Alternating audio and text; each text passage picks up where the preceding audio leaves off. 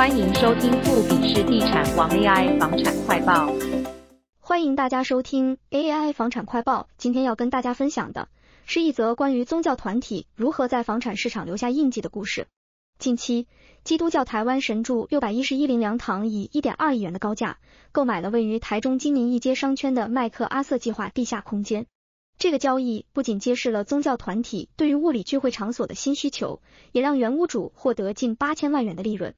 实价登录数据显示，这个一千二百零九坪的地下空间原价格每平仅三点一万元，如今新买家每平的承接价格为九点八万元，显示出市场价格的显著上涨。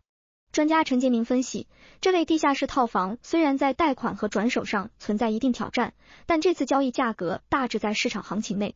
这一交易也反映了现今房市的特殊趋势。以往许多建商为提升坪效，在地下层新建商场。然而，随着时间演进，这类型的物件因维护不易及安全顾虑而显得不太合时宜。尽管如此，麦克阿瑟计划的特殊设计使其避免了一般地下室的通风和采光问题，加上此前的翻新投资，使得这一交易对于新买家而言具有吸引力。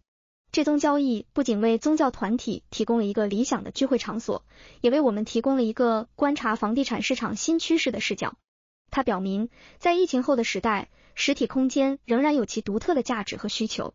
感谢您的收听，这就是今天的 AI 房产快报。